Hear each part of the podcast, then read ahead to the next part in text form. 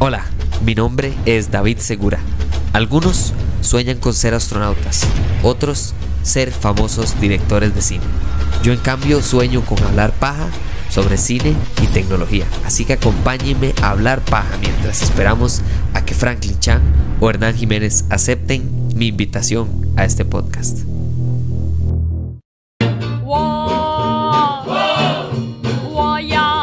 ¿Cómo es posible que yo no haya hablado de esta película?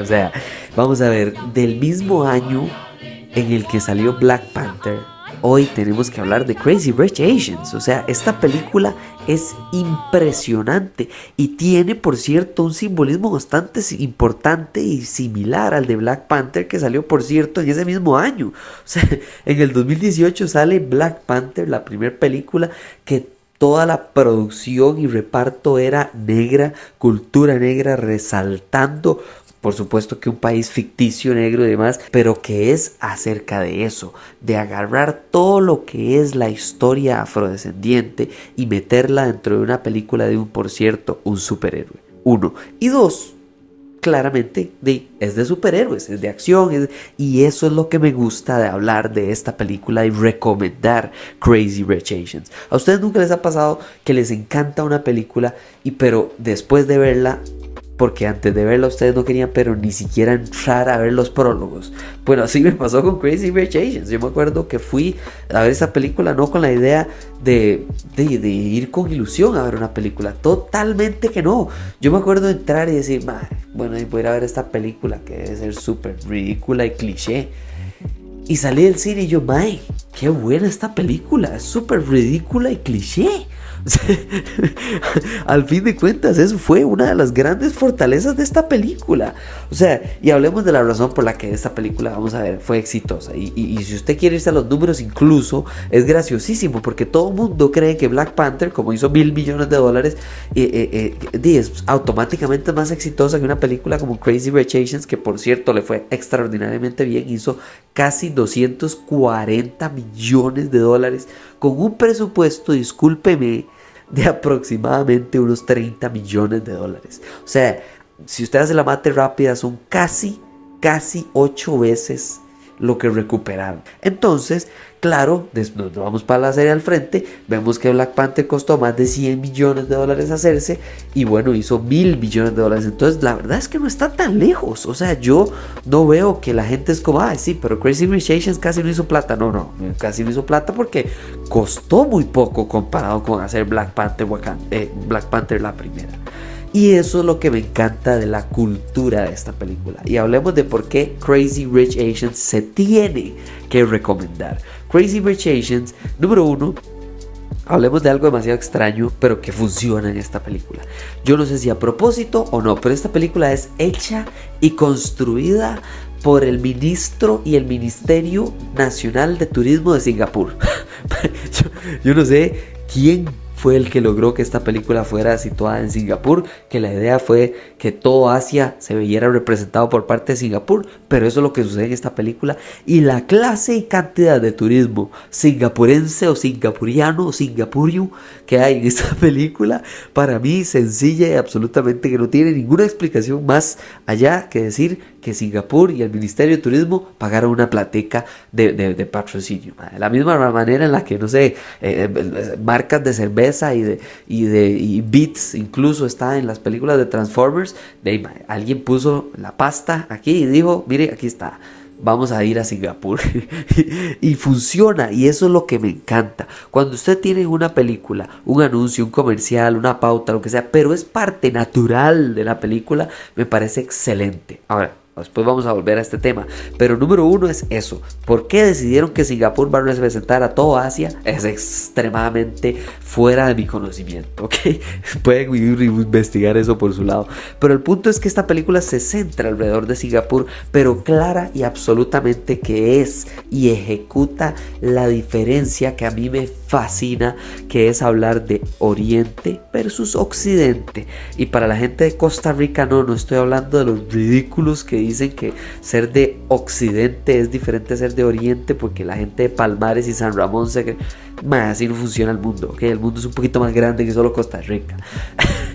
Pero el punto no es ese, el punto es que en esta película, y me encanta, una de las principales fortalezas de toda la película no es solo decir, ay, vea qué lindo ser chino, o qué lindo ser de Singapur, o qué lindo ser de Japón, o qué lindo... No, no, mae. Estos maes agarran y dicen, no, no, vea, es que usted, Occidente, usted, Hollywood, ustedes tienen una manera de ver la vida que ustedes creen que como esa manera funciona, porque por supuesto que funciona, es la única manera de ver el mundo.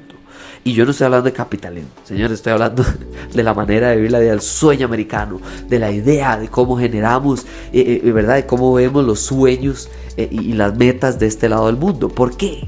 Porque la película incluso lo habla directamente. Y mi escena favorita de toda esta película, por supuesto, que es la escena, la penúltima escena de toda la película, que es esta, es el, juego este que se llama Mahjong o Mahjong o Mahjong, Mahjong que es como dominós, pero y la versión ajedrez, yo no sé, eh, o la versión más bien como póker. Lo que me gusta y lo que me interesa de esto absurde absolutamente es en ese partido, en esa escena, que me parece excelente, primero las otras dos madres son como sordomudas o yo no sé qué carajas, pero bueno, el punto es que funciona perfectamente bien, porque básicamente las dos madres están jugando póker, básicamente en ese momento, ¿y qué es lo que funciona? La tensión número uno no va subiendo a punta de música, no, va subiendo a punta de silencio.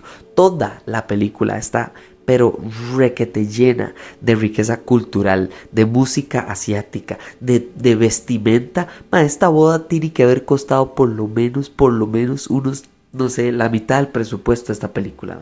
La, la boda, la puesta en escena de esta boda es ridículamente cara, increíble, hermosa y, culturalmente relevante, esperaría yo, porque yo creería que toda esta película fue aprobada por el ministro de Turismo de Singapur. Entonces, cuando llegamos a ver esta escena, todo se va construyendo con uno, actuación, dos, contexto, tres, el juego que por cierto el 90%, bueno, no, eh, el por lo menos 60% de la gente que vio esta película no sabía qué carajos estaban haciendo ellos con dominó más que ver figuritas y cambiar. O sea, yo no sé si esto me parecía un juego tonto en un momento como yo le estoy dando cartas y usted me quita y yo lo.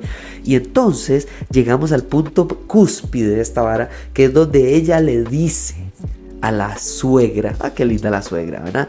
Eh, le dice a la suegra, yo, su, su, hijo, que usted no quería que se casara conmigo, me pidió matrimonio y yo le dije que no.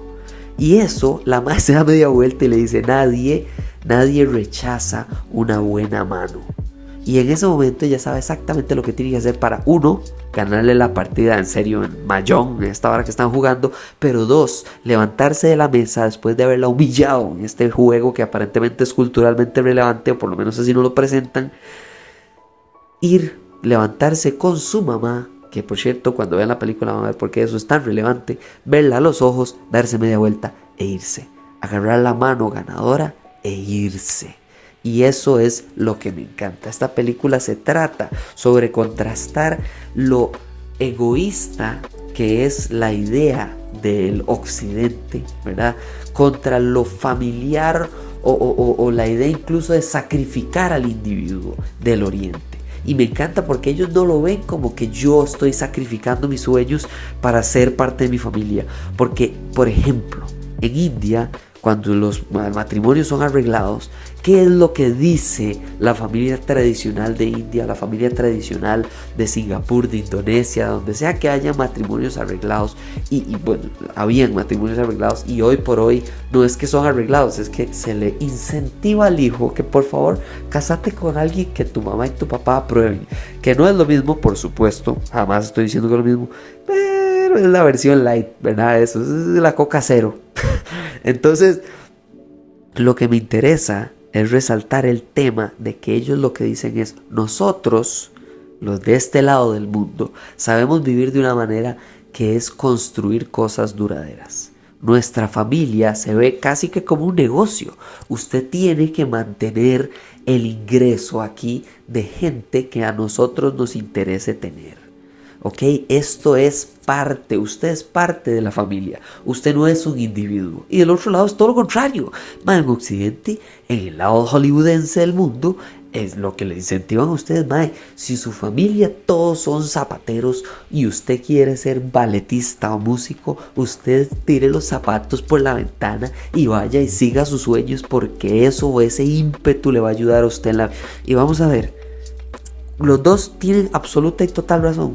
No, cada caso es totalmente diferente y obviamente si vemos casos de éxito económicamente, llamémosle supongo, eh, hay casos económicamente súper exitosos de ambos lados. Pero eso es solo el núcleo de esta película y con eso es con lo que ciego. ¿Por qué esta película no funciona a la perfección como debería? Porque creo que el ministro de Turismo se pasó, se le fue la mano un poco y creo que lo que hicieron fue meter un poquito mucho del lado de, como, como extra de Singapur. ¿verdad? O sea, con un reparto como el que tienen, que es Constance Wu, Henry Golding, Michelle Yeoh, Gemma Chan, Aquafina, que por cierto, Aquafina, me párense a aplaudirle a esta madre, es la mejor actuación de comedia que esta madre tiene. Ken Young, que por cierto, Ken Young, Ken Young no falla. Y, y, el, y sí puedo seguir, es un montón más de gente. Pero el punto no es ese, es que el reparto lo que le da es el carisma. Esta película gana porque gana en carisma.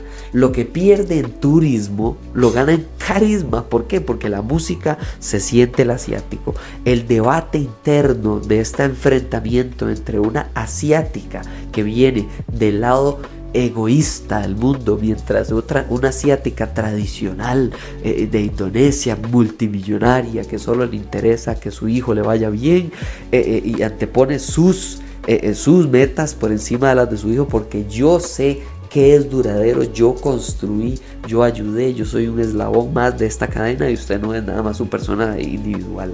Ese lado, ese lado es el que atrapa a la audiencia y de eso se trata el gran final. Sí, se trata sobre una comedia romántica clásica que ya usted ha visto 27 mil, por supuesto, pero ninguna de esas otras 27 mil tenían este carisma.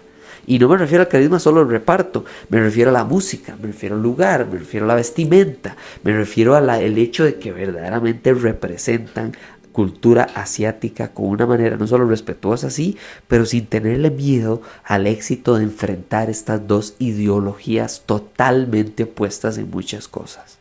Me gusta porque al final uno disfruta de una comedia romántica, pero hay un poquito de sazón ahí de fondo que lo que hace es que no sea la misma fórmula de siempre. Les recomiendo que vean esta película porque sí, al fin y al cabo tiene sus, momentos lentos de la película y sus momentos un poco muy turísticos, ¿verdad? De, Singapur y de no sé qué, no sé cuánto.